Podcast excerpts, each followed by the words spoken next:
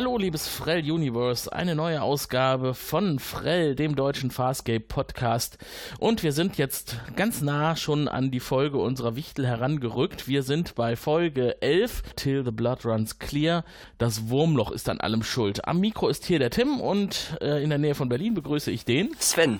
Ja, hallo zusammen. Hallo Sven, ja, das ist ja auch schon wieder eine Weile her, dass wir mal zu zweiten Podcast machen. Ja, es passt halt immer zeitlich nur so mäßig gut.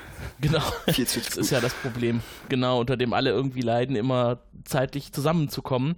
Die äh, liebe Juliane wollte heute eigentlich auch mitmachen. Äh, der ist aber ihr Kopfhörer anscheinend irgendwie um die Ohren geflogen. Auf jeden Fall mag der heute nicht. Aber das kriegen wir schon hin. Wir sind, wie gesagt, in Folge 11, äh, Produktionscode 10111. Und da hast du einige Produktionsdaten. Ja, genau. Also Titel hast du ja gerade schon gesagt. Till the Blood Runs Clear. Wurde erstmals ausgestrahlt in den USA am 9. Juli 1999. Tatsächlich an der richtig, richtigen Position als elfte Episode. Gott sei Dank. Und in Deutschland war die erste Ausstrahlung ja wieder ein bisschen mehr als ein Jahr später, am 24. Oktober 2000 und auch als elfte Episode. Das ist sehr schön, dass es hier mal tatsächlich geklappt hat für eine Folge. ähm, Regie führte Tony Tills, der hat schon bei PK Tech äh, Regie geführt und auch danach, ich glaube noch 17 Mal oder so im Laufe der Serie. Und geschrieben wurde die Folge von Doug Hayes Jr., der hat danach noch zweimal für Farscape gearbeitet und beide Folgen auch noch in der ersten Staffel. Na, dann kann man ja davon ausgehen, dass er äh, es heute nicht so sehr versaubeutelt hat, sonst hätte man ihn ja nicht nochmal eingekauft. Und den Regisseur sowieso nicht. Würde ich mal so behaupten. Das stimmt wohl. Ja, äh, worum geht's denn in der heutigen Folge? Heute haben wir äh, mal wieder eine Folge, in der alle unsere Hauptcharakter zu sehen sind. Wir starten eigentlich in einer Raumkapsel und äh, wir wundern uns, Aaron und Crichton sind unterwegs im Weltraum auf der Suche nach Wurmlochwissen, denn Crichton möchte ja irgendeinen Weg finden, wieder nach Hause zu kommen. An Bord der Moja erleben wir interessante Dinge. Äh, Zan zeigt eine neue Seite von sich. Sie hat tatsächlich eine natürliche Droge im Weltall entdeckt, die auf sie wirkt. Äh, wir wissen ja, Zan ist so halb humanistisches Wesen und Pflanze und die reagieren ja bekanntermaßen auf Licht und Lichteinstrahlung und das wird auch bei ihr heute eine Rolle spielen. Crichton und Aaron derweil haben Probleme mit ihrem Shuttle und müssen auf einem Planeten landen, auf dem sie eine wilde Mechanikerin antreffen, die anscheinend auch vielseitig interessiert ist. Die kümmert sich nicht nur um kaputte Fahrzeuge, sondern auch um Wurmlochwissen, denn mit Wurmlochwissen lässt sich Geld verdienen. Außerdem lernen wir die Hunde kennen, die Bluthunde, also äh, Kopfgeldjäger, die auf der Suche nach entlaufenden Sträflingen sind und ja, wen könnten sie da anderes jagen als unsere Besatzung? Denn sie wissen, dass die auf der Flucht sind es gibt einen äh, Steckbrief, einen elektronischen Steckbrief, den der liebe Craze platziert hat auf diesem Planeten und das macht natürlich das Leben in der heutigen Folge nicht unbedingt leichter, wenn man einerseits sein Shuttle reparieren muss und andererseits gejagt wird. Das ist nicht ganz so schön. Ähm, am Ende, so viel sei schon jetzt gesagt, schaffen es alle zurück auf die Moja, aber bis es soweit ist, äh, gibt es doch einiges zu erleben. So. Und dann sind wir mitten in der Folge und wir starten in der Tat äh, im Shuttle von John Crichton und da ist schon der erste Punkt, der mich eigentlich wundert. Warum steuert eigentlich Aaron das Shuttle? Und John sitzt einfach nur hinten drin. Vermutlich, weil sie einfach mehr Erfahrung allgemein mit Shuttles hat, aber stimmt, ist genau. ein bisschen komisch, wenn es doch sein Shuttle ist. Ja, äh, vielleicht ist das auch so ein Ding, ich weiß gar nicht, bei ähm, Überschallflugzeugen, Jets der Armee ist das doch manchmal auch so, dass die von hinten gesteuert werden, habe ich mir mal sagen lassen. Man könnte jetzt natürlich nachschauen, wie es in der ersten Folge war, wo Crichton da saß. Das mhm. weiß ich gerade nicht mehr. Mhm. Das weiß ich auch nicht mehr. Aber eigentlich wundert es äh, mich dann schon besonders, wenn äh, bei einer so spezialisierten Organisation wie der JASA, die ja eine Analogie zur NASA ist, dass die einen Shuttle haben, wo zwei Sitzplätze drin sind oder zumindest zwei Möglichkeiten, damit zu fliegen. Ja. Äh, wo es eigentlich eine Mission für einen Mann war. Das stimmt, das ist ein bisschen komisch. Ich fand das äh, Set dafür übrigens sehr komisch. Das es war halt sehr offensichtlich, dass einfach so ein, ja, ja, so ein kleines Plastikding, was ein bisschen rumgewackelt hat. Das ja, es ist äh, schön, dass du das sagst, habe ich auch gedacht. sah dann doch ein bisschen sehr billig aus, fand ich. Ja. ja. Wir sagen ja immer viel, was uns gut gefällt in Farscape und was die mit einfachen Mitteln gut umsetzen, aber dieses Shuttle, das wirkt wie in der Garage zusammengeklöppelt mit irgendwelchen billigen Metallteilen aus dem Baumarkt. Ja, mich hat so an diese komischen Dinge die manchmal so vor Supermärkten oder so stehen, wo man sein Kind drauf abladen Ja. kann. Steckt ein bisschen Geld rein, dann wackelt das ein bisschen rum, so sah das aus. Noch eine Stufe armseliger. genau.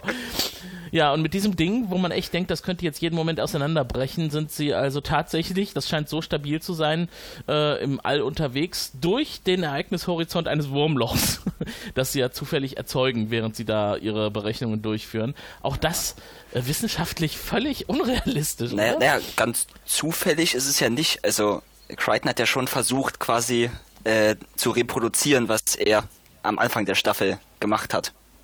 Aber also, doch nur äh, durch Flugbewegungen, oder?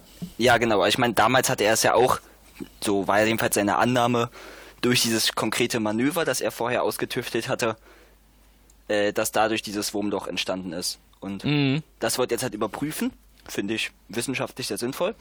Mhm. Äh, also halt Reproduzierbarkeit von Ergebnissen. Mhm. Scheinbar klappt es. Ja, wie realistisch das nun ist, ist natürlich eine andere Frage. Aber das war es ja auch schon in der Pilotfolge. Okay, die Herangehensweise ist äh, wissenschaftlich äh, legitim. Halten wir das mal fest. äh, was aber jetzt die Realitätsnähe äh, angeht, ähm, naja. Äh, zumindest hätte ich mir gewünscht, dass das Shuttle dann vielleicht so einen kleinen Deflektor hat, mit dem man irgendwas äh, emitten kann. Also zumindest um irgendwelche Dinge tatsächlich physikalisch in Bewegung zu setzen. Aber naja, äh, es ist ja nur eine Serie, äh, in der wir jetzt übrigens auch noch andere Dinge zu sehen kriegen, denn während die beiden das tun und äh, während wir feixen über die Bauart des Shuttles, hat Zan das große Glück, auf der Brücke der Moja zu stehen und von Sonnenstrahlen getroffen zu werden. Und das finde ich sehr nett, wie sie da äh, nichts Böses ahnen steht und plötzlich diese Strahlung sie erwischt und sie dabei in Ekstase gerät. Ja, das hat mich zuerst auch sehr irritiert und ich dachte schon wieder, ach, schon wieder so eine Folge. Ja, das ist schon wieder sowas halbseidenes. Was hat, was hat sie jetzt schon wieder? Ja, ähm, ja sie, sie genießt das und äh, möchte es eigentlich auch weiter genießen. Man merkt, dass sie lehnt sich zurück und schließt die Augen. Das ist alles gerade sehr angenehm. Und äh, dann kommt Pilot und verdirbt ihr den Spaß. Äh, denn er sagt, wir sollten jetzt vielleicht lieber mal hier aus dieser Strahlung weg, denn die erreicht uns noch zu teilen. Und äh, ja, Zan. Also man sollte da vielleicht sagen, es ist keine normale Sonnenstrahlung, sondern da passiert gerade irgendwas Spezielles Ja. mit der Sonne. Ich weiß gerade nicht mehr genau, was das war. Wodurch es Mhm. auf jeden Fall gefährlichere Strahlung ist. Und äh, Pilot sagt auch, dass sie das nicht um sich zu schützen weggehen müssen, sondern vor allem, weil ja Moja schwanger ist. Mhm. Äh, man vielleicht da aufpassen muss. Und das fand ich sehr schön, dass hier das nochmal aufgegriffen wird. Also ja, irgendwie das halt, ja, man sieht in dieser Serie, dass Sachen auch ein bisschen Konsequenzen haben und sich nicht jede Folge ganz für sich allein steht. Ja, was ich dann sehr lustig finde, ist, wie, wie Zan dann quasi äh, realisiert, was sie da gerade tut und dann doch die Vernunft wieder übernimmt. Dann, ja gut, dann steuer uns mal in den Schatten. Es fällt ja aber nicht leicht, das sieht man ja an. Und wenn man schon mal so eine schöne Wärme- und Lichtquelle im All entdeckt hat, so als Halbpflanze, dann will man das natürlich auskosten. Ja, und derweil passiert, was wir eben schon angesprochen haben. Aaron und John stoßen auf das oder, oder reproduzieren das Wurmloch. Ähm, das hatte John ja auch so beabsichtigt. Und äh, aber so richtig stabil ist es nicht. Das heißt, äh, das hindert ihn jetzt auch quasi daran, da reinzufliegen. Ich sag mal Glück für Aaron. Ja, Die hätte sich auch auch nicht wehren können. eigentlich ziemlich hart, dass Crichton das halt sonst vermutlich wirklich gemacht hätte.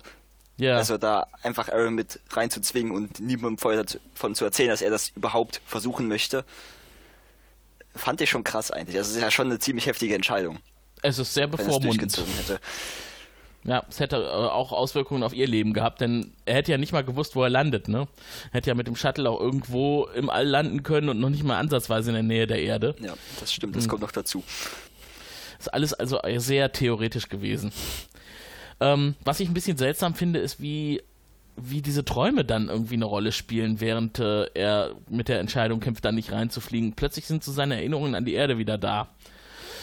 Das zieht ihn einfach zurück und sorgt dafür, dass er nicht mehr ganz in der Realität verankert ist. Aber an der Stelle fand ich es jetzt ein bisschen unangemessen. Denn das war ja doch eine sehr äh, krasse Situation, in der sie sich da befanden, so vor dem Wurmloch. Ja, irgendwie. Naja, er hat halt Ja. vermutlich Sehnsucht. Mhm. So, ich glaube, das sollte das so ein bisschen darstellen.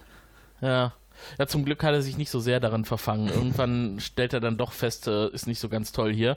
Und dann sehen wir, dass das Shuttle so richtig stabil ist, wie sie dann also durch den Wirbel brechen und mit dem Wurmloch sogar Kontakt haben und dann wieder im normalen Weltraum landen. Und das ganze Ding funktioniert anscheinend noch, zumindest ja, ich sag mal noch. Sehr interessant finde ich übrigens, hatte ich äh, gestern noch gelesen, dass äh, für das Wurmloch im Prinzip der visuelle Effekt komplett neu gemacht werden musste. Mhm. Und man nicht einfach äh, nochmal dieselben Computerdateien von der Pilotfolge nehmen konnte, dass hm. da irgendwie Dateien nicht mehr vorhanden waren oder so. Und dafür, wenn ich mich so recht erinnere, sah das schon sehr ähnlich aus auf jeden Fall, dass sie es gut hinbekommen haben, nochmal ähnliche Animationen hinzukriegen. Ich habe mich auch gefragt, während sie das gezeigt haben, wie sie es gemacht haben. Aber es scheint ja dann wirklich digital erzeugt worden zu sein und nicht irgendwie so ein Effekt mit Wasserstrudel. Äh, ja, äh, genau, weiß ich auch nicht. Aber ja. wobei, ich wobei ja vermuten. Genau, wobei ja viele dieser digitalen Effekte basieren ja irgendwo im Kern auch auf irgendwas Realem, was man dann eingelesen hat und dann digital verändert hat. Also durchaus möglich, dass da eine Analogie zu Raumschiff Orion besteht. Das äh, stieg ja, glaube ich, auch aus einer äh, aspirinsprudelnden Tablette aus einem Wasserglas auf. Habe ich ja bis heute leider noch immer nicht gesehen.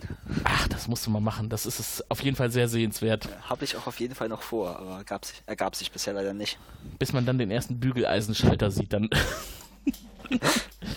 da lässt es dann irgendwie nach. Und äh, das Lustigste sind einfach die Tänze, diese Space-Tänze. da müssen wir vielleicht mal unter dem Beitrag hier ein Video verlinken. Müsst ihr euch mal angucken. Zum Glück erleben wir sowas auf der Moja nicht. Da ist alles geordnet. So, wo sind wir? Wir sind äh, noch auf der, wir sind wieder auf der Moja und dann sehen wir, seine Eminenz ist erwacht Rigel der 16. in seinem Schwebethron im Morgenmantel. Auch sehr praktisch, dass man als Gefangener auf einem äh, Gefangenenschiff doch seinen Morgenmantel wenigstens mitnehmen kann. Damit man nicht so ganz aus dem Bett direkt auf den kalten Schwebethron transferiert werden muss. Vielleicht hat er sich ja auch irgendwo unterwegs mal geholt. Sind jetzt ja schon Weile unterwegs. Da vermutlich. Wir sind jetzt in Folge 11, da haben sie doch schon wahrscheinlich einiges erlebt, was uns nicht gezeigt wurde. Diverse Handelsplaneten. Mhm. Und äh, stößt auf Zane und die ist eigentlich momentan so in der Stimmung, wir sollten mal auf die Suche nach John und Aaron gehen. Dago und Rigel finden das nicht so prickelnd, die wollen jetzt lieber losfliegen. Es gibt ja eigentlich keinen Grund mehr zu bleiben. Und da musste ich ein bisschen schmunzeln, denn wir wissen ja, welchen Grund zu bleiben es für Zane gibt. Also würde ich mal sagen, Glück gehabt, John und Aaron, dass für Zane da irgendwo auch noch was rausspringen könnte, denn sie schafft es, den Abflug aufzuhalten. Hier fand ich auch äh, ganz schön, hier sagt ähm, Rigel über Zane, äh, she's gone completely farbot, also im Original. Das ist halt wieder so ein komisches Wort, was es eigentlich nicht gibt, meines Wissens nach. Mhm. Äh, Finde ich irgendwie interessant, dass irgendwie manche Wörter scheinbar nicht übersetzt werden können. Ja, das stimmt. Ich wüsste jetzt auch gar nicht, wie es ins Deutsche übersetzt worden ist. Aber ich glaube, da wird auch viel mit Frell gearbeitet. Ja, ja das, Frell kommt in dieser Folge tatsächlich recht oft vor. Ja, haben wir doch den richtigen Podcast-Namen gewählt. Auf jeden Fall. Äh, außerdem bekommt dann hier auch noch dieses Phänomen, dass äh, Zen gerade ereilt, einen Namen, Photogasm. Ja, Photogasm. Auf Deutsch Photogasmus. Musste ich auch ein bisschen auflachen. Aber es äh, trifft ja den Kern, denn Pilot klärt die anderen darüber auf, warum sein äh, so gut gefällt hier in dieser Region des Weltalls. Delvianer mögen Licht und äh, können dadurch einen Fotogasmus erzeugen. Wobei, es wird auch gesagt, das ist hier, äh, was ich vorhin schon mal kurz ansprach, es ist nicht normales Licht, es ist Ionic Radiation, wird gesagt, also eigentlich Ionenstrahlung. Aha. Was ich, was ja eigentlich tatsächlich ein bisschen radikaler ist als Licht. Also Mhm. Ionen sind ja eigentlich Moleküle oder Atome, nur halt noch zusätzlich elektrisch geladen. Ja. Ich weiß nicht, ob das jetzt ja einfach komischer äh, Technobubble sein sollte. oder ob sie sich was dabei gedacht haben. Ich weiß nicht, ob die, obwohl äh, ich glaube, als die Serie produziert wurde, waren doch schon die ersten Sonden im Weltraum mit Ionenantrieb unterwegs, oder? Also zumindest ist doch, da war hier dieser, diese Sonde, die gerade das äh, Sonnensystem verlassen hat, nicht auch mit Ionenantrieb? Das weiß ich nicht genau. Ich meine schon. Hm, das ist doch die, die Sonde mit dem äh, mit der Goldplatte drauf, die den, die Menschheit im Weltall bekannt machen soll. Auch dazu gibt es Infos in den Show Notes. äh, ja, und dann meldet sich John per Funk und äh, teilt mit, dass ja das Shuttle beschädigt ist und dass sie erfolgreich ein Wurmloch erschaffen haben und dass sie jetzt aber zurück zur Moja kommen wollen.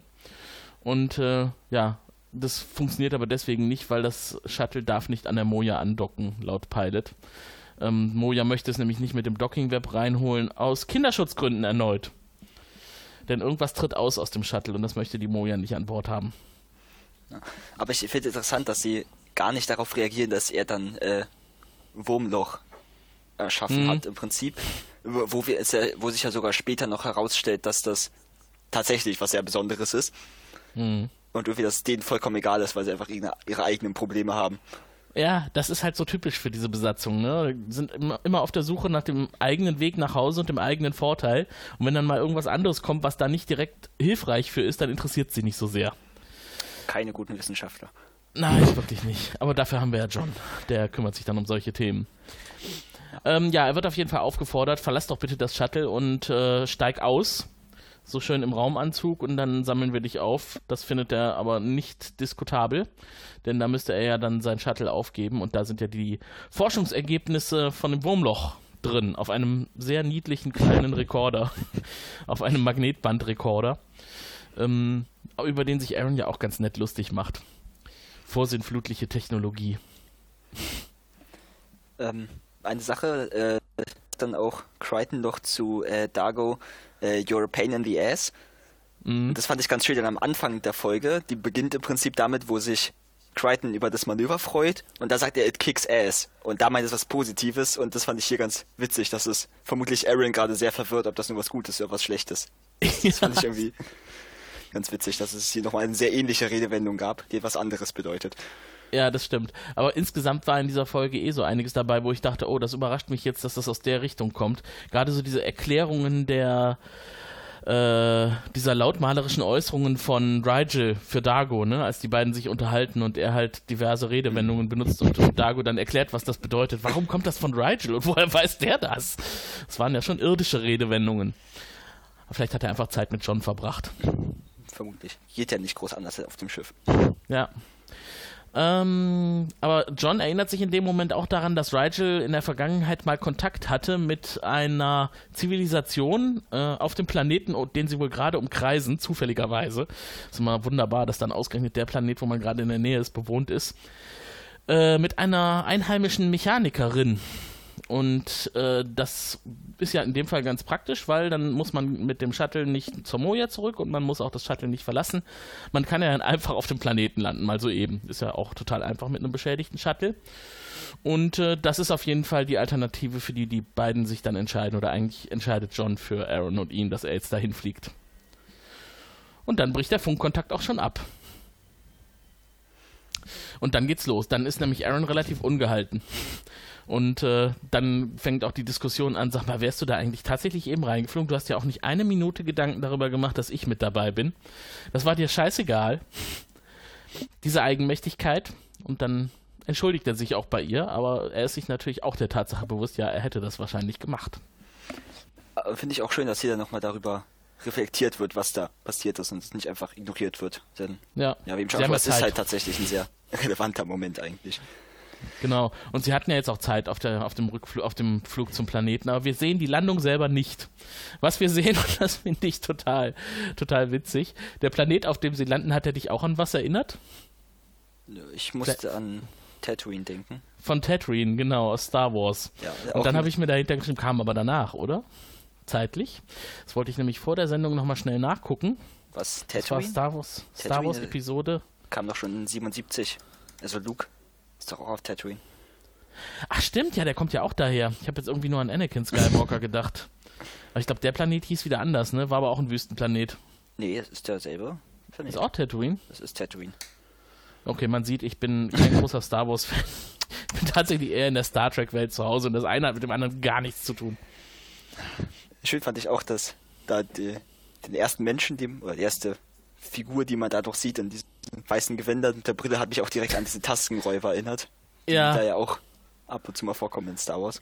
Ja, mich auch. Also das scheint ja irgendwie schon eine Reminiszenz zu sein, ne? Das kann, kann ich mir nicht vorstellen, dass das Zufall ist. Ja, stimmt vermutlich. Und dann lernen wir Furlow kennen. Voll die Trash-Mechanikerin habe ich mir daneben geschrieben. Das war irgendwie so ein Mannsvibe, ne? Also, ich, ich, fand sie super witzig, aber sie war auch ein ja. bisschen creepy irgendwie. Ja, sie ist irgendwie total überzeichnet. Also allein dieses Auftreten, dieses massive Auftreten, kugelförmig, Zigarre rauchend, dicke Brille, ähm, ja, also schwer zu greifen. Man, man ist sich nicht mal sicher, ob sie äh, so einer menschlichen Rasse angehört, wie zum Beispiel die Sebastianer. Äh, oder ob das irgendwas anderes ist unter den ganzen Schichten von Mechanikerkleidung, die sie da trägt. Was man der Serie übrigens positiv anrechnen sollte, wie ich finde, ist, dass sie die Mechanikerin weiblich gemacht haben. Mhm. Sollte nämlich sogar ursprünglich männlich sein. Und ja. haben sie dann erst später noch geändert. Und damit hatten sie im Prinzip noch vor Firefly eine äh, Mechanikerin, eine große. Das ist ja doch sehr äh, modern gewesen damals. Aber ich finde, der Charakter ist auch gut getroffen. Also sie ist ja auch kein einfacher Typ. Ja, absolut, also dass halt nicht weiter thematisiert wird, sondern dass einfach so da ist und einfach ein ja. sehr witzig ist, aber auch scheinbar Ahnung hat, wie man dann feststellt. Und, und ich, als, und ich als Zigarrenkonnoisseur kann auch nur sagen, es ist auch sehr ungewöhnlich, dass Frauen Zigarre rauchen. Passt aber in dem Fall auch hervorragend zu dem Charakter. Ungefähr so wie zu äh, äh, Hellboy. ist so ungefähr so die gleiche Liga, würde ich sagen. Ähm, sie macht sich auf jeden Fall ebenfalls über die Museumstechnologie von der Erde lustig. Das Shuttle steht schön bei ihr im Hangar.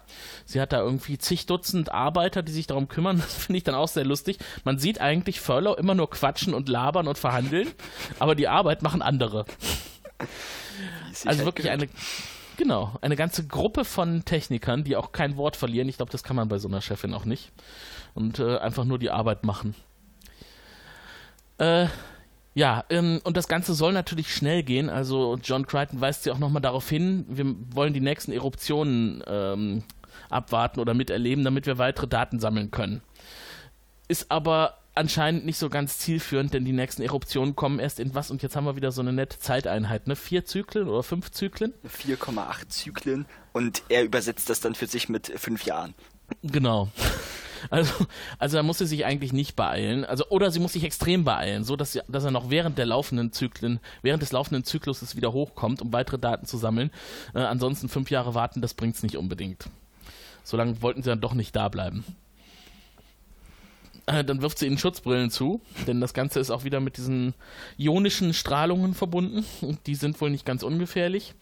Äh, und dann sehen wir das Gebäude, diesen, diesen Komplex, in dem sie da gelandet sind, auch mal von außen. Vermutlich ist das eine Zeichnung, aber es sieht schon irgendwie sehr seltsam aus, oder? Sehr seltsam, aber ich fand es trotzdem auch sehr schick irgendwie.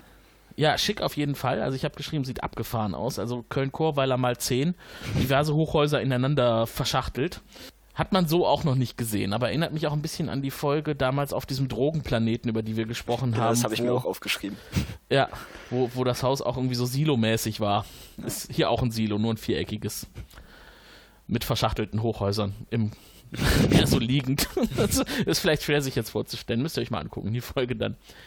Dann versuchen sie Kontakt zum Schiff herzustellen schaffen es aber nicht. Stattdessen stellen sie etwas anderes fest. Was ich dann ganz sehr schön umgesetzt finde, ist ein Hologramm von Craze, das dann plötzlich vor ihnen steht. Und das ist so eine Art Suchbarke, auf die Daten gesendet werden können, um äh, flüchtige Personen zum Beispiel zu finden. Und Craze bietet also allen Kopfgeldjägern der Region Geld an, wenn sie die entflohenen Flüchtlinge Rigel, Dago und Zan ausliefern. Und natürlich auch den Leviathan, Moja. Und die werden dann immer schön so als kleines Bild gezeigt und damit ist äh, natürlich dann die Jagdsaison für alle eröffnet, die das gesehen haben. Und ja, zum Glück sind die, die, die da gesucht werden, jetzt nicht auf dem Planeten, sondern im Schiff, denkt man sich in dem Moment. Denn auf dem Planeten sind ja jetzt nur Aaron und John. Die aus irgendeinem Grund nicht gesucht werden, scheinbar. Hat mich übrigens auch gewundert, genau. Also in dem Moment hat es mich zumindest gewundert. Später hat mich zumindest, was äh, Aaron angeht, es nicht mehr so sehr gewundert. Und für die gab es ja dann eher was Separates. Und dann treffen sie auf zwei seltsame Subjekte, sage ich mal, mit schweren Waffen, die äh, ja scheinbar Kopfgeldjäger sind, denn sie befürchten hier Konkurrenz. Und äh, da geht es auch sehr stark darum, wer hat hier das Sagen und männlich, weiblich, wer ist hier das Weibchen, wer ist hier das Männchen. Und äh, es erinnert alles doch so ein bisschen, was sich auch später noch festigen wird, an äh, so ein Hunderudel. Aber bei deren Auftritt läuft sehr, sehr coole Musik, fand ich. Die ja? Klang auch später in der Folge nochmal an. Das war so ein sehr äh, Hardrock-artiger Score, der dann da irgendwie eigentlich mhm. fast immer lief, wenn die irgendwas gemacht haben. Hat mir sehr gefallen. Ja, was mir gefallen hat, ist, wie sie sich dann vorstellen. Also als John kapiert hat, wie es funktioniert, wie man mit den beiden umgehen möchte, nämlich einfach der Harte zu sein und das Weibchen äh, klein zu halten. Wir sind Butch und äh, Sundance. Und äh, das ist also quasi so die Tarnidentität. Und äh, wir sind von der Hole in the Sky Gang. Kann natürlich kein Schwein was mit anfangen, der nicht vom Planeten Erde kommt. Funktioniert in dem Moment aber erstmal. Ist Zumindest auch besser, dass da niemand was mit anfangen kann, sonst wird der ja. Schwindel schnell aufgeflogen. Genau. Äh, Zan ist inzwischen übrigens nackt auf der Beobachtungsterrasse und genießt die Strahlung. Womit wir jetzt wenigstens die Beobachtungsterrasse nochmal zu sehen kriegen, zumindest so ein Stückchen davon und die Klamotten von Zan, die da in der Ecke liegen. Man sieht dann halt einfach nur, wie sie lasziv danach greift, um sich wieder anzuziehen. Ähm, aber ist doch schön, dass es ihr gut geht. Dass sie was hat, was ihr gefällt. Äh, auf dem Planeten ähm, unterhält man sich noch. Also John versucht momentan so ein bisschen die Kopfgeldjäger auszuhorchen, was es mit denen auf sich hat und wonach sie jagen und wie sie das so tun und wie das alles funktioniert. Und dann kommt diese nette Geschichte mit dem Handel, ne? also wir sollten einfach Partner sein. Wie, wie, wie, war das mit den Prozenten, mit den Aufteilungen? Wie? Ja, okay. Äh, hier, macht so, was ich sage und dann teilen wir 70-30. Ja. 70-40. ja, der denkt ein bisschen nach, ne? So, nein, 70, 40. Und dann Crichton noch 80, 40. ja, genau. Das war so ein okay. Quatsch, ich musste sehr laut lachen. Und da habe ich mich gefragt, wie können so dumme Leute gute Spurenleser und Kopfgeldjäger sein? Aber das sind sie ja, ne? also dann später erfährt man doch, warum. Die haben scheinbar wirklich sehr gute Nasen. Mhm. Aber in dem Moment war ich dann doch sehr verwirrt. Also normalerweise würde ich ja erwarten, wenn man so gut jagen kann, dass man auch so ein bisschen Intelligenz mitbringt. Ja, nee, das ist bei den beiden nicht. Da merkt man schon, das ist nicht viel da. Ähm, was ich aber ganz schön finde, ist, wie sie umgesetzt sind, also wie die Figuren äh, gebaut worden sind, in Anführungszeichen, mit den Kostümen und den roten Augen. Wirken schon sehr äh, alienmäßig. Oh, also man sollte vielleicht noch den Namen von dem männlichen Kopfgeldjäger ansprechen. Ist der Rolf? Also R-O-R-F. Du hast das falsch betont. Betone es nochmal. Worf? Worf. Crichton muss es ja auch mehrmals wiederholen. Ja, und ja, fand ich irgendwie, ich bin mir sehr sicher, dass es sehr absichtlich eine Anspielung auf Star Trek ist. Vermutlich. und wie hieß dein Weibchen? Äh, Rourke, glaube ich. Rourke. also im Prinzip einfach den letzten Buchstaben alphabetisch mal weitergeschoben. Okay, manchmal muss man sich auch ein bisschen leicht machen. Auf jeden Fall äh, geht es dann weiter, dass John Aaron erklärt, was es mit Dobermännern auf sich hat und Rudeln. Ja, Denn da hat er zufällig, genau, zufällig Ahnung aus der eigenen Vergangenheit. Sein Vater hatte da wohl irgendwie, ne? Äh, Alpha-Männchen und Co. Aaron ist das alles unbekannt, aber er wächst doch gerade in ihrer Achtung, denn sie hält die ganze Zeit still bei diesem Thema und spielt mit. Also scheint sie irgendwie akzeptiert zu haben, dass er die beiden durchschaut hat. Also, dass er zumindest weiß, was da passiert und mhm. wie er sie schützen kann, dass es funktioniert, was er tut. Ja, genau. Ähm, der, derweil hat sie diesen Steckbriefmelder mitgenommen und geknackt und stellt fest, da ist noch eine Nachricht drauf, die irgendwie so im äh, versteckten Speicher gelagert ist. Da kommt sie dran, wenn sie sich irgendwie authentifizieren kann an dem Gerät. Und da informiert sie Grace also darüber, dass sie zurückkommen kann zu den Peacekeepers, wenn sie den Leviathan und die Flüchtlinge mitbringt. Und dann darf sie sogar mit sämtlichen Rängen wohlverdient in den Ruhestand treten. Also, Ruhestand ist das wichtige Wort. Es wird nicht angeboten, dass sie direkt zurück mhm. zu den Peacekeepers geht und dann da ihren Job wieder aufnehmen kann. Genau. Aber klingt ja erstmal verlockend, ne? wenn man das so hört. Also du bringst uns jetzt einfach die Flüchtlinge zurück und dann darfst du in den wohlverdienten Ruhestand gehen, in allen Ehren. Äh, Finde ich halt gerade interessant, nachdem ja zu Beginn Crichton in der Situation war, wo er sie fast verraten hätte und ins mhm. Wurmloch geflogen wäre, dass sie jetzt im Prinzip in eine ähnliche Situation gesteckt wird. Ja. Oder dass uns zumindest glauben gemacht wird. Äh, dass äh, sie jetzt darüber nachdenkt, äh, ihn oder sie alle im Prinzip zu verraten und ja. Dafür in glaube, ihr altes Leben zurückzukehren. Ich glaube, sie denkt auch tatsächlich drüber nach. Man sieht, wie sie da steht mit dem Gerät in der Hand, John geht und sie steht da und überlegt. Also kann man aber auch irgendwo nachvollziehen. Das ist ja schon auch sehr verlockend, in sein altes Leben zurückkehren zu können. Gerade in der Situation, in der sie ist. Und dann geht's los. Jetzt kommt Dago auf dem Planeten an. Das mit Aarons cool Abfangjäger. Aus, er die Maske aufhat. Ja, ja habe ich mir auch gedacht. Das hat ihn total verändert. Also es wirkt sehr fremd, aber ziemlich cool und äh, landet in der Wüste so ein Stück abseits von dieser Stadt, in der die anderen sind, also schon ziemlich weit weg. Aber was passiert? Die Hunde wittern ihn direkt. Sehr gute Nasen, muss ich da mal sagen. Einfach jemanden zu riechen, der irgendwo in der Wüste, Kilometer entfernt, gerade angekommen ist. ah, äh, Luxana, äh, wir müssen los. dann laufen sie los. Und was ich da sehr schön umgesetzt fand, war, man sieht ja dann, wie Dago durch die Wüste geht und er kommt hinter so einer ähm, Sandkuppe hervor und läuft quasi durch den unberührten Sand auf die Kamera zu. So einen relativ weiten Weg auch. Ja. Also da, wo der, wo der Schauspieler Anthony Simcoe dann also platziert wurde, hinter dieser Sanddüne, von wo er aus dann loslaufen musste, haben die vermieden, mit den Kameraleuten und der ganzen Crew irgendwie durch den Sand zu laufen, damit der Sand so unberührt aussieht. Also müssen die alle einen großen Bogen gelaufen sein. Aber es sieht dafür halt auch sehr eindrucksvoll aus.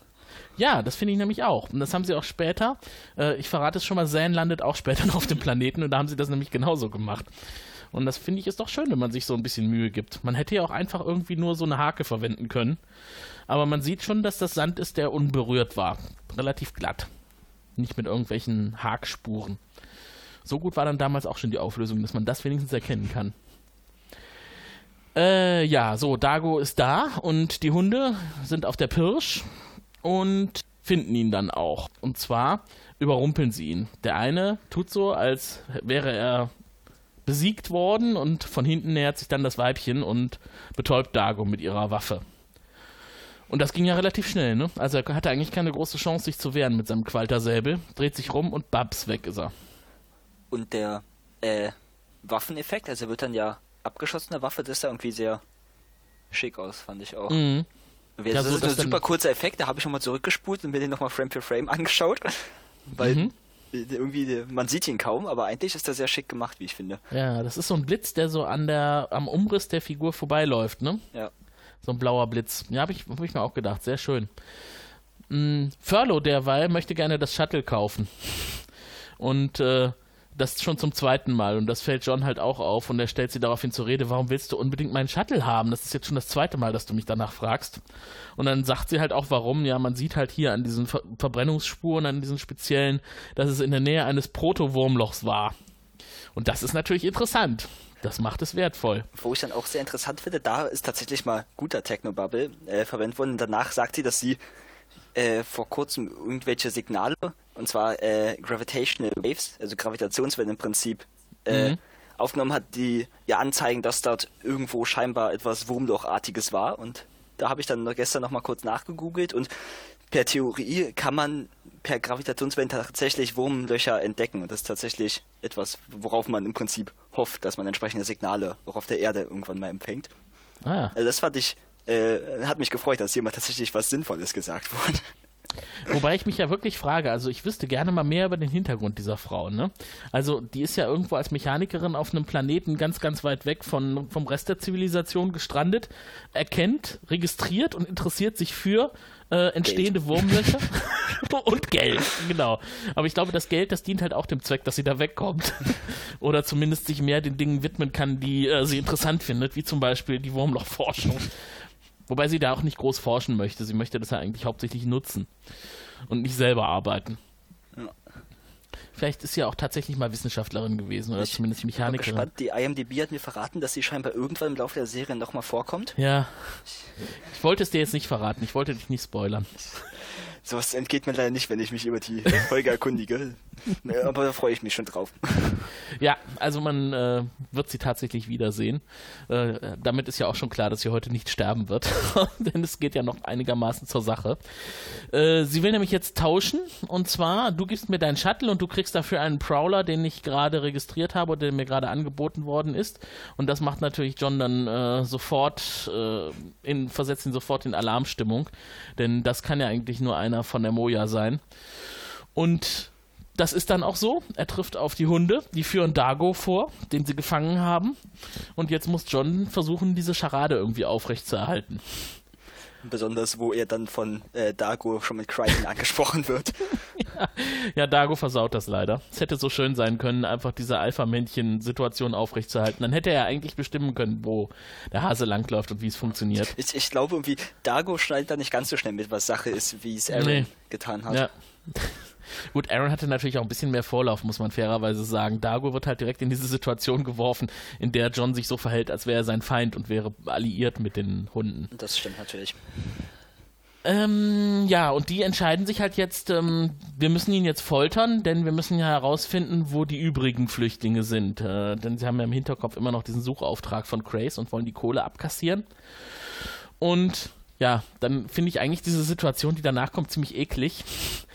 Denn sie schnappen sich jetzt so ein, so ein Messer und schneiden in einen seiner Tentakel rein. Ja, das war, fand ich interessant, dass da die Kamera einfach voll drauf hält, wie dann da dieses Ja. sehr dunkle Blut ausläuft. Das sah ziemlich abartig aus, aber war Ja. halt auch gut gemacht. Und da sieht man halt auch, wie das Farscape anders ist als die meisten anderen Serien. Ja, Das, ja, war ein ziemlich gut, guter Effekt, also Special Effekt. Anders hätte man es halt angedeutet. Gut, in dem Fall war er irgendwie so halb betäubt, ne? Und konnte deswegen nicht groß darauf reagieren, dass da reingeschnitten wird. Aber wahrscheinlich, wenn, selbst wenn er bei vollem Bewusstsein gewesen wäre, hätte er ihnen ja den Erfolg nicht gegönnt. Dann irgendwie laut aufzuschreien, wenn man ihn da reinschneidet. Aber da fragt man sich auch, ne? Weil die sagen auch, das Weibchen sagt zumindest, der Luxaner hat eine dicke Haut und der, das Männchen äh, stellt dann fest, ja, aber hier an der Stelle bestimmt nicht, ne? Und sucht sich halt genau so eine schwache Stelle von Dago aus, das sind halt diese Tentakel. Und wir wissen ja noch nicht so viel über Luxaner und wissen auch noch nicht so ganz, was die bewirken, diese Tentakel und was das überhaupt für Körperteile sind. Es könnte ja so äh, was sein, was auch beim Menschen etwas empfindlicher ist. Und wenn man dann da so reinschneidet, ist halt auch nicht so toll, ne? Das stimmt wohl. Ähm, wo du meintest, äh, wurde gesagt, äh, er hätte so dicke Haut. Interessant fand ich im Englischen das Wort, was verwendet wurde, war nicht einfach Skin, sondern Hide, was ja im Prinzip eher so eine Art Leder oder Tierhaut ist. Mhm. Also dass es da Ah ja. explizit nochmal so angesprochen wird, dass es eben Ah.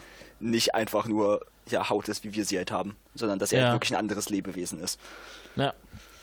Oder dass die das halt eher so ein bisschen animalisch betrachten, das Ganze. Auch das, Dass- spielt da vermutlich mit rein. Genau, dass er halt irgendwie keine Persönlichkeit jetzt für sie ist, sondern eher Beute.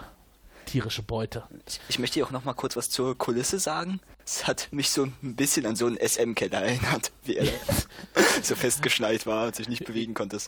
Ja, äh, man fragt sich ja auch, warum da so ein komisches Gestell steht, ne? Also anscheinend sind diese Bluthunde da auf dem Planeten ansässig. Nee, hatte nicht Crichton früher, weil vorher daran mal irgendwie rumgeschraubt oder so? Ja.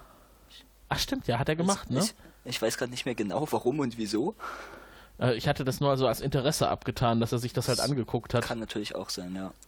Aber wir wissen ja, dass Dago da nicht sehr lange drin bleiben wird. Vielleicht hat er das tatsächlich ein bisschen manipuliert. Es hätte ja auch sein können, dass er da drin landet. Ja, stimmt. Das wäre sehr weitsichtig von ihm gewesen.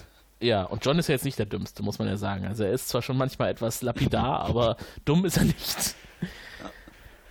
Ja, und dann äh, kommt es jetzt zu der Diskussion. Ähm, ihr müsst, wenn ihr den, also es bringt überhaupt nichts, wenn ihr den Luxaner jetzt hier foltert, der wird eh nichts sagen. Und außerdem müsst ihr darauf achten, dass das Blut hell fließt, denn wenn das Blut dunkel fließt, dann vergiftet ihn das.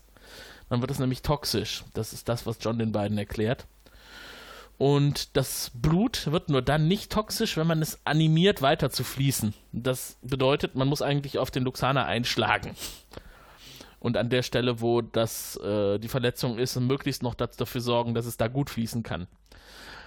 Mm. Das gibt jetzt natürlich John die Gelegenheit, nochmal zu zeigen, dass er auf der Seite der beiden ist, denn sie äh, weisen ihn ja darauf hin, hier, tu doch auch mal was. Und dann geht er ganz nah ran und droht Dago und verhält sich also wirklich, als wäre er sein Feind, drückt dieses Tentakel zusammen, das Blut spritzt und äh, nutzt dann am Ende nochmal die Gelegenheit, um ihn dann auch noch zweimal so richtig zu prügeln. Und das hat aber dann zum Glück dazu geführt, dass das Blut tatsächlich hell wird. Haben wir da eigentlich, äh, hast du das irgendwie mal recherchiert, ob es da Analogien gibt, ob vielleicht irgendwo tatsächlich auch im Tierreich oder so vielleicht eine, ein äh, Stoffwechsel oder Kreislauf existiert, der äh, eine Veränderung des Blutes fließfähigerweise benötigt, um zu überleben?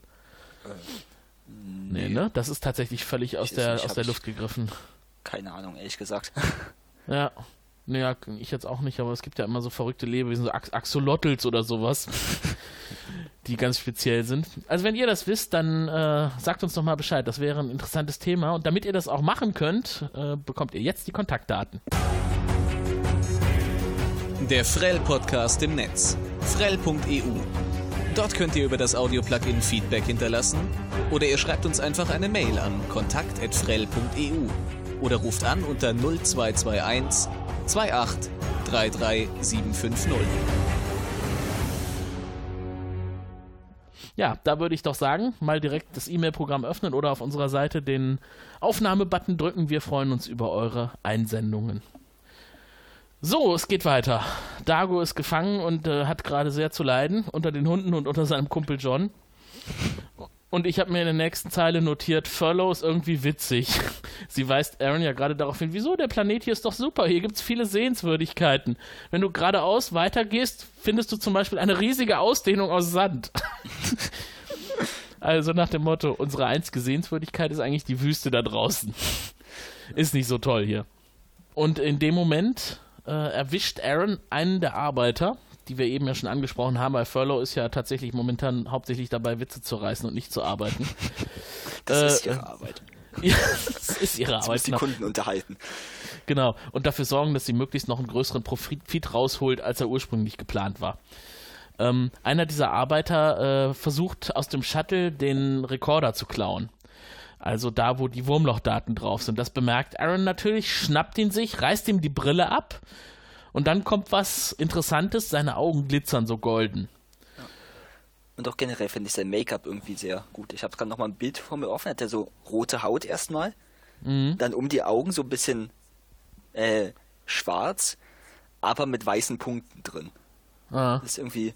Äh, man sieht das eigentlich auch nur sehr kurz in der Folge, aber auch das war wieder sowas, wie hat mir trotzdem gefallen, wie es gemacht wurde, wie es aussah.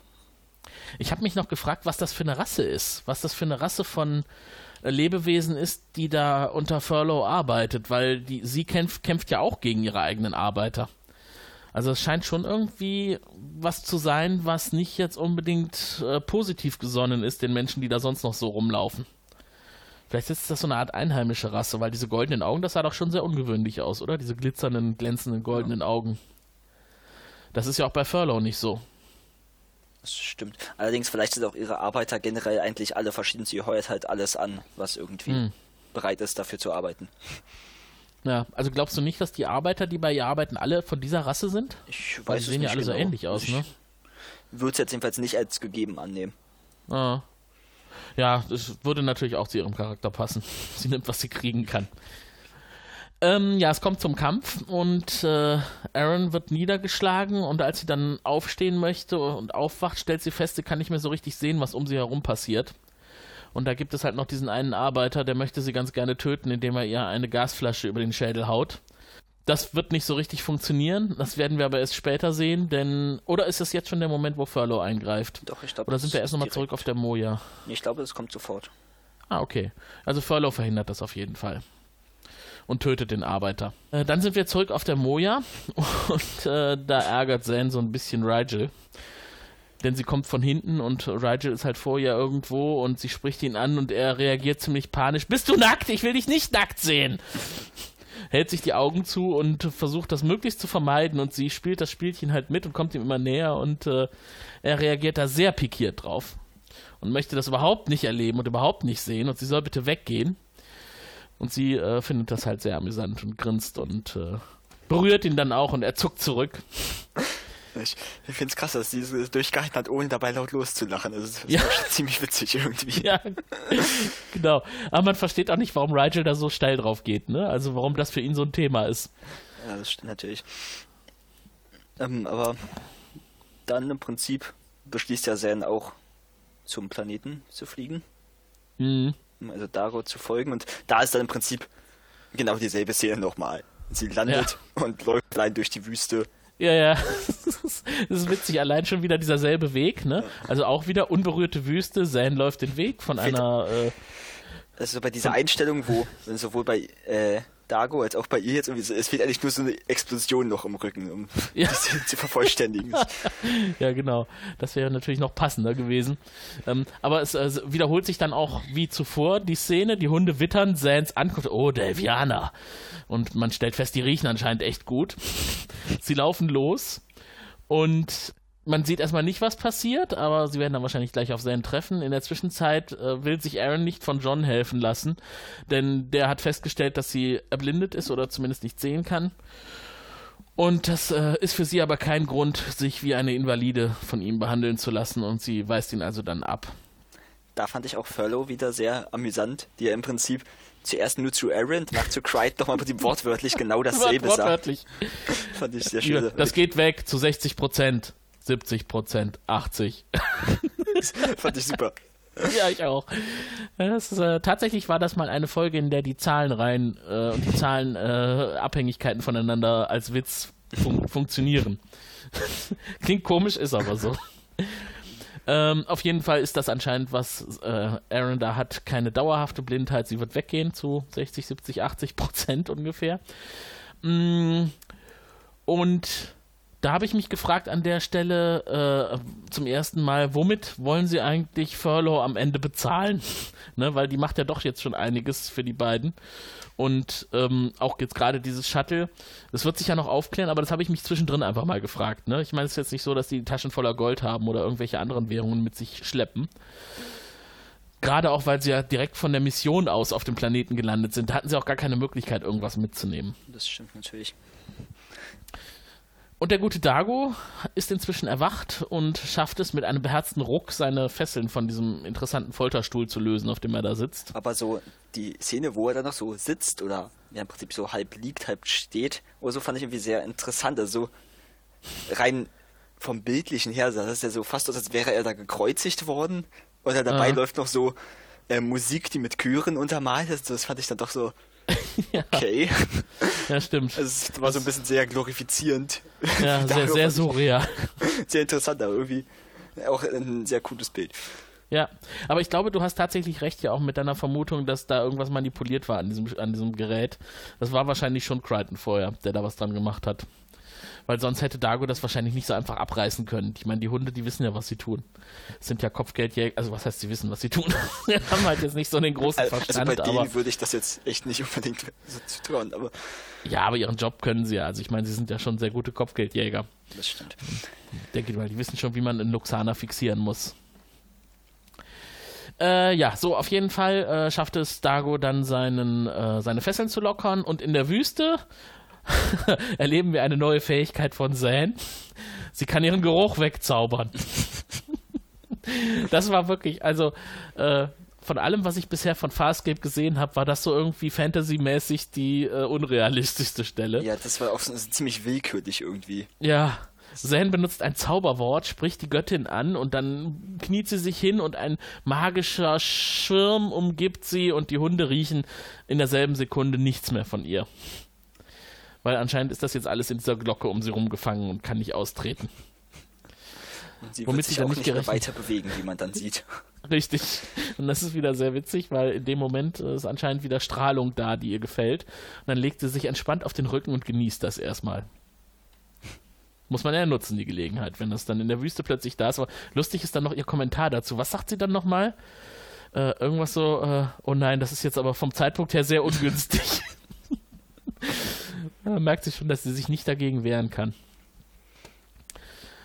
Ähm, so, dann, dann äh, Dago hängt immer noch in diesem Gestell drin, äh, tut so, als ob er bewusstlos ist. John kommt hinzu und dann greift er ihn an und äh, denn er geht ja immer noch davon aus, dass er, dass Crichton die Seiten gewechselt hat. Crichton die Seiten gewechselt hat. Und dann diskutieren sie, während sie streiten und sich gegenseitig bedrohen. Und ähm, Dago hat ja schon ein paar ganz gute Argumente, ne? wo man dann denkt, oh ja gut, eigentlich könnte er ja recht haben. Ähm, es sieht nach außen wirklich so aus, als wäre John nicht mehr auf seiner Seite. Aber der hat natürlich dann das Totschlagargument. Erinner dich mal dran, wie war das, als ihr Pilots Arm abgehackt habt? Da ging es euch doch auch nur um den eigenen Vorteil. äh, aber auch so insgesamt fand ich diesen Dialog irgendwie unglaublich gut geschrieben. Hm. Und ausnahmsweise, wie ich leider sagen muss, auch mal unglaublich gut gespielt. Ja. So, ansonsten ist ja vor allem, äh, ich habe gerade den Darsteller vergessen, äh, von Crichton, jetzt nicht so der ganz beste Schauspieler, finde ich häufig. Ja, aber irgendwie dieser Dialog finde ich sehr mhm. überzeugend. Ja. Also an ja, einer Stelle sagt er sowas wie I'm only human. Und das ist so ein Satz, der irgendwie gerade in Farscape irgendwie ja. sehr schwer wiegt, finde ich, weil er ja der einzige Mensch ist. Ja, äh, im, im Deutschen sagt er, ähm, weil als Dago ihm vorwirft, dass er von ihm enttäuscht ist, Entschuldigung, ich bin nur ein Mensch. Und Dago antwortet darauf, äh, daraufhin so ganz trocken, aber du siehst aus wie ein Peacekeeper, daher vergesse ich es so oft. Ja, war ein sehr starker Dialog und dann auch hier, finde ich, sieht man mal wieder, dass es ein sehr geschicktes Drehbuch ist, weil nochmal was aufgegriffen wird, worüber früher äh, in der Folge schon mal gesprochen wurde. Da wird nochmal diese Alpha-Mail-Thematik mhm. äh, angesprochen, was ja auch bei den Dobermännern schon mal zur Sprache kam. Ja. Irgendwie irgendwie, keine Ahnung, ich, ich finde das halt irgendwie auch sehr äh, authentisch, dass halt Crichton, der sich halt wenige Stunden vorher über das Thema unterhalten hat, jetzt hat das irgendwie noch im Kopf und jetzt mhm. greift er das halt in einer anderen Diskussion nochmal ja. auf. Ja. Fand ich irgendwie auch sehr schön dadurch. Ja, das, das zieht sich insgesamt, das, was da zwischen John und Dago abgeht. Und es wird doch einiges geregelt in der Zeit. Äh, John wirft Dago vor, kindisch und selbstsüchtig zu sein. Und äh, irgendwann fasst er sich aber doch ein Herz und, und sagt das, was er eigentlich denkt, ist wahrscheinlich so, wir können niemals Freunde sein. Aber vielleicht ist wenigstens Respekt da, sodass wir Verbündete sein können. Und das ist dann der Konsens, auf den sie sich einigen. Ja, also, auch das war wieder so ein sehr starker Moment, fand ich. Ja. Ja, weil die Fronten sind einfach geklärt. Ne? Man merkt dann irgendwie, das ist was, womit beide leben können. Und das ist auch was, womit Dago leben kann an der Stelle. Und dann ist das Thema erstmal gelöst. Und jetzt kann man wieder auf derselben Seite kämpfen. Und dann kommt diese Szene, auf der Furlow mit ihrer Zigarre auf dem Shuttle sitzt. Das finde ich sehr lustig. Also ich finde, diese Zigarre ist wirklich so das i-Tüpfelchen bei dieser Figur, oder? ist irgendwie, äh, gerade wenn sie da oben so sitzt und man merkt, sie hat alle Fäden in der Hand und sie weiß ja auch, sie ist noch nicht bezahlt worden und sie hat die ganze Zeit jetzt hier Dinge getan und gearbeitet und ge geholfen im Kampf gegen die angreifenden Arbeiter. Ähm, jetzt kann sie es mal entspannt auf sich zukommen lassen, was da für sie noch drin ist in der ganzen Geschichte. Witzig bei dieser Einstellung fand ich auch vor allem durch äh, durch so die Schattenwürfe und den Schmutz in ihrem Gesicht, da ist halt auch fast mhm. aus, als hätte sie noch einen Schnurrbart oder so. Ja, das habe ich mich eh die ganze Zeit gefragt, das, weil es sieht schon so aus, als hätte sie so ein Hitlerbärtchen, ne? ja, ich, ich glaube, wenn ich mir auf dem Bild anschaue, ich glaube, das ist so ein bisschen Schmutz ge ja. gepaart mit Schatten. Aber aber ungünstig platziert von der Maske, muss man schon sagen. Jetzt muss ich auch nochmal gerade gucken. Das war doch, es war doch tatsächlich so ein Oberlippenbärtchen ähnlich, ne? Da ist sie. Ach ja, sie ist blond, blauäugig und es ist der Schmutz, der ist so ein bisschen seitlich von der Nase. Auf der rechten Seite der Nase. Okay, also es ist kein hundertprozentiges Bärtchen, aber, aber es sieht so aus, wenn man das Gerade nicht im als, Bewegtbild, wenn es nur so mal kurz Wollte ich gerade sagen. So diese Standbilder, da erkennt man es natürlich perfekt, aber im Bewegtbild äh, sieht man das nicht so. Ja, nee, wie gesagt, cooler Charakter. Und äh, jetzt hat sie ja nochmal die Gelegenheit, äh, die Waage weiterhin zu ihren Lasten, äh, zu ihren Gunsten zu senken, indem sie nochmal was tut für die beiden. Denn äh, Aaron hat das Signalgerät dabei, den Steckbriefsender, und kommt auf die großartige Idee, den könnte sie ja von Furlow nochmal ein bisschen manipulieren lassen. Wir wissen noch nicht, was sie damit genau tut, aber ähm, anscheinend hat sie was vor. Draußen treffen in der Zwischenzeit John und Dago auf die Hunde und die stellen natürlich fest, oh, da ist unser Gefangener rausgekommen und anscheinend ist unser Alpha-Männchen jetzt nicht mehr unser Alpha-Männchen, sondern hat die Seiten gewechselt. Und dann geht da ein erbitterter Kampf los. Und ich, also ich weiß nicht, ist dir das auch aufgefallen, diese, diese dieser, Geg dieser Hof da, in dem die sich bekriegen. Also man denkt natürlich schon irgendwie an Tatooine und, und diese Städte, wo die Außerirdischen sich treffen. Aber wenn man dann genauer hinguckt, dann sind das halt keine außerirdischen Artefakte, die man dann da sieht, sondern Küchengeräte, die da überall verteilt sind. Weiß nicht, so große Mixer und äh, äh, Knetgeräte und Mikrowellen und was weiß ich nicht. Okay, so genau habe ich nicht hingeschaut. Sollte ich vielleicht äh, mal ändern? Ja, also ich, man merkt das auch nicht direkt, weil man denkt sich, oh, man kennt so eine so eine Situation, so eine Stimmung, also wenn irgendwo so ein Kampf stattfindet auf einem Alien-Planeten und dann guckt man nicht so genau hin, aber wenn man dann doch mal genau hinguckt, oh, das kommt einem doch alles irgendwie bekannt vor. Naja, das Set Department muss halt ein bisschen Geld sparen. Da ist zum Beispiel auch ein, ein, äh, ein Espresso-Automat dabei und ein äh, Fleischwolf. ein Gastronomie-Fleischwolf. Und Tassen sogar daneben, passenderweise. Und Flaschen. Aber vielleicht ist es einfach eine Außengastronomie und wir haben das falsch interpretiert. Wahrscheinlich war das früher ein Urlaubsplanet für Peacekeeper. So, und während man sich da also gegenseitig bekriegt und John das auch nochmal versucht hier mit, äh, ich lasse nochmal das Alpha-Männchen raushängen, indem er einfach nicht schießt, sondern auf das Feld tritt und äh, rumschreit. Das hat, ist leider nicht von Erfolg gekrönt, denn sie schießen direkt auf ihn. Aber man konnte es ja mal probieren. Das war wahrscheinlich auch der Grund, warum er das gemacht hat. Kommt Aaron auf einmal sieht man raus? auch, dass die Diskussion eben zwischen Dago und Crichton auch direkt Früchte trägt, weil mhm. ja äh, Dago darauf beharrt, äh, I will not abandon you in battle. Also wie er das eh nicht zurücklassen wird, dass er ja. jetzt mit ihm an, der, an einer Seite kämpft. Ach, fandst du das nicht auch ein bisschen schwülstig, so an kurz sich, danach? Ja, an sich, aber irgendwie trotzdem fand ich es ja schön, dass äh, der Dialog eben nicht einfach nur da war, sondern halt mhm. halt auch wirklich das zur Folge Folgen hatte. hatte. Ja. Ja, ich, also ich äh, fand es ein bisschen dick aufgetragen. Ich lass dich nicht allein. Ne? So dieses auf einmal sind wir die dicken Alliierten, aber gut, es passt in der Tat. Und dann, dann kommt Aaron tatsächlich auf das Schlachtfeld. Und sie ist ja immer noch blind, das heißt, sie läuft einfach so drauf. Äh, kann eigentlich von allen Seiten jetzt angeschossen werden. Und das sieht natürlich auch Crichton und läuft auf sie zu und zieht sie erstmal in Deckung. Und sie hat das Signalgerät dabei. Und aktiviert das auch direkt.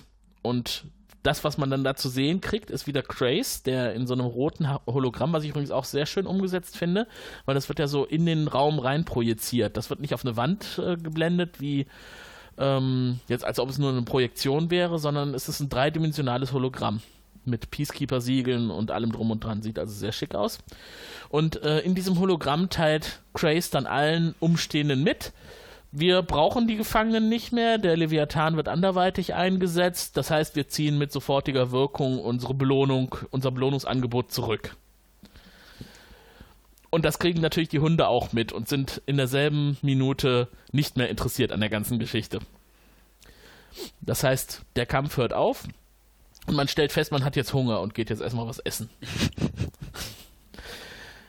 Ist auch irgendwie eine relativ schnell gelöste Geschichte, ne? Auf jeden Ja, Fall dass ist ja Aaron. irgendwie in keinster Weise nachtragend sind, weil Ja. Crichton hat theoretisch trotzdem ihren Gefangenen befreit und so. Ja. Aber dass es ihnen jetzt vollkommen egal ist, fand ich überraschend. Mhm. Ich, ich weiß nicht, ob ich es ganz nachvollziehbar finde, aber wenn sie halt wirklich alles nur fürs Geld tun, dann klar, warum nicht? Das sind halt äh, tatsächlich Kopfgeldjäger, ne? Und die sind nur daran interessiert, einen Gewinn aus der Sache rauszuziehen. Und alles andere, weil sie gehen ja noch, noch davon aus, dass Crichton auch zugunsten von mehr Geld für ein besseres Angebot die Seiten gewechselt hat, ne? Äh, Das haben sie ihm ja auch vorgeworfen, dass er das getan hat. Oder er hat auch gesagt, ja, ich habe halt einfach ein besseres Angebot bekommen. Und dadurch, dass das wahrscheinlich von den Flüchtlingen hätte kommen müssen und das ja dann auch nicht dazu führt, dass Crichton Geld bekommt, weil sie sind ja gar nicht mehr auf der Verhandlungsliste, war das für sie okay. Weil keiner was aus der Sache rausziehen konnte. Ja. Aaron ist auf jeden Fall mächtig stolz auf ihre Idee, ne? Sagt er irgendwie, äh, ja, beste Idee, die sie bisher hatte. Und Ja. auch hier wieder etwas, was vorher kam, nochmal aufgegriffen, denn genau das gleiche hat Crichton am Anfang der Folge auch gesagt. Hm. Nachdem sie das Wurmloch gestartet haben. Ja. Also während äh, Aaron mega stolz auf sich ist, kommt Zan auch hinzu, denn die hat es jetzt tatsächlich aus der Wüste herausgeschafft und in die Stadt zurück. Und äh, ja, kriegt halt mit, dass äh, Crichton jetzt so schnell wie möglich wieder abheben möchte, damit er die, den letzten Zyklus dieser Eruption noch mitbekommen kann. Und dann sagt sie halt mit mildem Lächeln, äh, keine Eile, die Eruptionen haben aufgehört. Ich Dachte muss es ja. wissen. Genau. Sehr schön. Ja, John ist enttäuscht und äh, sie ist einfach nur sehr befriedigt. Also es sieht aus, als hätte sie gerade irgendwie mit äh, tausend anderen Delvianern Sex gehabt. Auf jeden Fall äh, hat das auch bei Zan Spuren hinterlassen. Sie geht aus der ganzen Sache sehr entspannt hervor. Und dann kommt es zum klärenden Gespräch zwischen John und äh, Aaron. Und sie reden also nochmal über Crays Angebot. Und dann stellt sich auch nochmal heraus, dieser Ruhestand, der da für Aaron angekündigt gewesen wäre, das ist halt kein Ruhestand, so wie wir uns den hier auf der Erde vorstellen. Also keine Rente oder dass man irgendwo schön im, im Gartenhäuschen sitzen kann. Ähm, Ruhestand heißt Bestrahlung und danach lebenden Tod. Ist also nicht wirklich schön und das ist auch nichts, was Aaron anstrebt und für John nochmal eine Bestätigung, denn er hatte ja eigentlich schon die ganze Zeit gesagt, du, du hast doch nicht wirklich damit gerechnet, dass äh, Craze dir wirklich das gibt, was er dir da verspricht. Was ich ja auch übrigens sehr äh, interessant finde, weil eigentlich hat, kennt John Craze ja auch noch nicht so gut. Ich meine, die sind zwar immer wieder mal so entfernt aufeinander getroffen, aber dass sie sich jetzt mal ausgetauscht hätten und dass der eine den anderen Charakter so vollständig verstanden und durchleuchtet hat.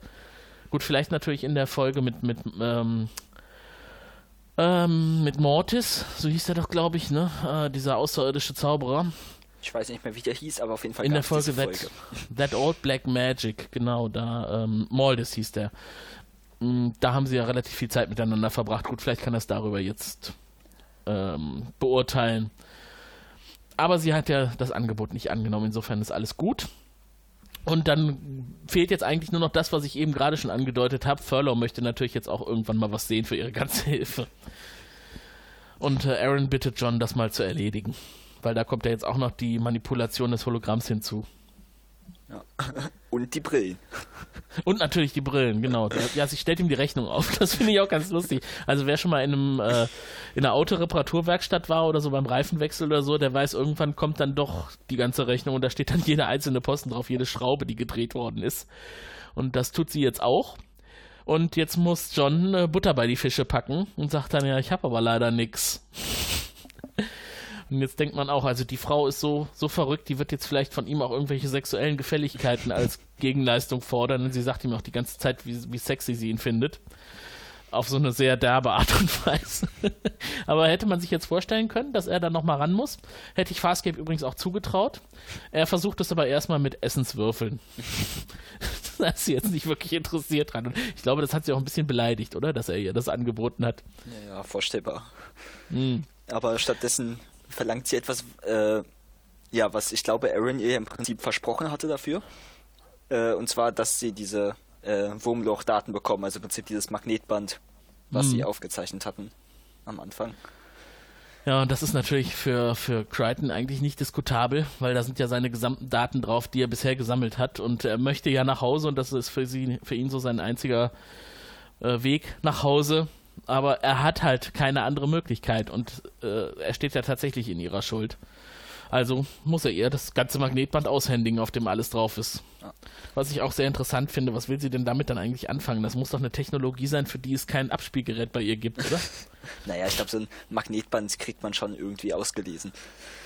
Meinst du, so, so weit entwickelt ist sie, dass sie äh, das. Also ich meine, ich, auch wenn sie jetzt hier in der Folge nicht so viel macht, ich, ich denke schon, dass sie Ahnung von Zeug hat. Ich meine, wie gesagt, sie hat diese Signale, mhm. diese Gravitationswelle im Prinzip irgendwie aufgenommen, bedeutet, sie wird schon und konnte das richtig interpretieren. Mhm. Also sie wird schon nicht ganz doof sein. Mhm. Und ich glaube, so ein Magnetband, auch wenn es nicht in Verwendung ist, kriegt man schon irgendwie ja. hin, da was rauszulesen. Und im Zweifel, vielleicht äh, gab es ja auch noch eine Nachhandlung, die uns jetzt einfach nicht mehr gezeigt wurde, dass sie sich nochmal das Aufnahmegerät erklären lässt, das dass sie es nachbauen kann. Sein. Ja, und dann sind wir fast am Ende. Das letzte Wort in dieser Folge hat auch Furlow. Und sie fragt nochmal in die Runde, bist du sicher oder sind sie sicher, dass sie das Ding nicht außer Betrieb nehmen wollen, als sie dann mit dem Shuttle abhauen wollen. Also so richtig Respekt für die Technik hat sie wirklich noch überhaupt nicht entwickelt. Für die menschliche Technik. Ja, so. Und ob wir Respekt für die heutige Folge entwickelt haben, das werden wir gleich wissen, aber zuerst äh, das. Er wird noch eine wichtige Rolle spielen, wenn die Moja-Besatzung auf ihn trifft. Heute ist er nur unser Bewertungsmaßstab. Wir vergeben ein bis fünf Harveys pro Folge. Also, lieber Frell Podcast, wie hat die heutige Episode denn nun abgeschnitten? Ja, und unsere Meinung zur heutigen Folge. Sven, wir vergeben 1 bis 5 Harveys. Wie viele vergibst du denn? Oh, das äh, muss ich nochmal kurz überdenken. Also ich äh, schreibe mir meistens vorher noch nichts auf, weil, sich dann häufig noch neue Punkte in der Diskussion ergeben. Irgendwie die, mhm. die Folge vielleicht besser machen, die ich nicht bemerkt habe oder so. ähm, in dem Fall muss ich sagen, regietechnisch war hier jetzt, also rein filmisch war diese Folge jetzt nicht so außergewöhnlich, wie man es schon bei manchen anderen Folgen hatte. So, aber dafür fand ich äh, das Schauspiel insgesamt sehr schön. Ich fand das Drehbuch sehr schön. Also irgendwie mit diesen äh, ja, verschiedenen Handlungsebenen im Prinzip. Also sowohl, dass sie einfach nur versuchen, das äh, Raumschiff zu reparieren und wegzukommen, aber auch diese ganzen äh, ja, ähm, Beziehungsebenen zwischen den Charakteren. Also Crichton mhm. und Aaron äh, haben ein paar Momente ähm, und Crichton und Cardago natürlich vor allem auch. Und irgendwie das hat mir alles sehr gut gefallen und auch die Dialoge fand ich häufig sehr stark. Weil insgesamt fand ich die Folge schon ziemlich gut. Mhm. Ähm, von fünf Harveys. Hm, ich, ich, vergesse immer, was ich für andere Folgen gegeben habe. ich bin da wahrscheinlich super inkonsistent mit dem, wie ich die Folgen bewerte. Aber, weiß nicht, also. Also du hast zum Beispiel für erst das Fressen, dann die Moral, DNA, Mad Scientist, hast du vier von fünf gegeben? Von Eicheln und Höhlenmolchen war dann das letzte mit der mit der mit dem Drogenplaneten. Da hast du drei gegeben. Okay, aber ich okay, wenn ich das jetzt so beim Verhältnis habe, dann ich glaube DNA Mad Scientist war ja auch sehr cool. Und ich glaube, dann würde ich hier damit konform gehen. Heute vier von fünf Harveys geben. Ja, das äh, ist nachvollziehbar. Von mir gibt es heute dreieinhalb Harveys. Das habe ich auch schon in der letzten äh, Sendung vergeben, ähm, in unserer letzten Ausgabe. Ich finde, dass die Handlung in der Tat heute auch auf dem Planeten, es waren ja alles komplett Außenaufnahmen in dieser Wüstenlandschaft, sehr schön inszeniert waren. Das mit den Küchengeräten, die da platziert worden sind, das fand ich jetzt eigentlich eher lustig. Ich fand auch vieles andere sehr lustig in dieser Folge. Die ganzen Geschichten rund um Sans Fotogasm finde ich äh, ist immer was anderes. Also äh, kennt man sonst aus keiner anderen Science-Fiction-Produktion und äh, es ist wieder irgendwas, was sehr entspannend macht äh, und man weiß eigentlich inzwischen nach dem, was man entspannt macht, richtig. Und für uns spannend, weil wir uns dann natürlich fragen, was steckt da noch alles drin in dieser blauen Frau und was äh, gibt es da noch alles zu erfahren? Ich äh, verrate nicht so viel, wenn ich sage vieles und einiges. Ähm, also insgesamt für mich eine unterhaltsame Folge. Auch Furlow natürlich großartiger Charakter. Die Hunde werden wir nochmal wiedersehen. Auch das schon mal vorweg. Die werden ihren Planeten anscheinend irgendwie verlassen können. Mm, und ja, im Vergleich zu dem, was wir in der Vergangenheit gesprochen, besprochen haben, für mich also eine sehr solide 3,5, 3,5 Harveys von mir. Ja, und jetzt sind wir in der Reihenfolge. Das heißt, als nächstes, wenn ihr diesen Podcast gehört habt, müsst ihr den Wichtel-Podcast hören. Das ist nämlich dann die Folge danach. Schaut mal in unserer Episodenliste, da äh, findet ihr den zwei vor diesem äh, Eintrag. Kann man nicht verschieben, weil die, äh, die Ausgabezeitpunkte sind natürlich unterschiedlich. Der ist einfach früher veröffentlicht worden als unser heutiger. Ja, so, und das soll es dann für heute gewesen sein, Sven. Oder hast du noch abschließend was zu sagen? Nee, diesmal, glaube ich, haben wir ausufernd geredet und uns genau. über die Folge gefreut. Das glaube ich auch. Und dann freue ich mich auf die nächste Folge, äh, wenn es dann wieder heißt Frell, der deutsche Farscape Podcast und verabschiede mich. Tschüss. Tschüss.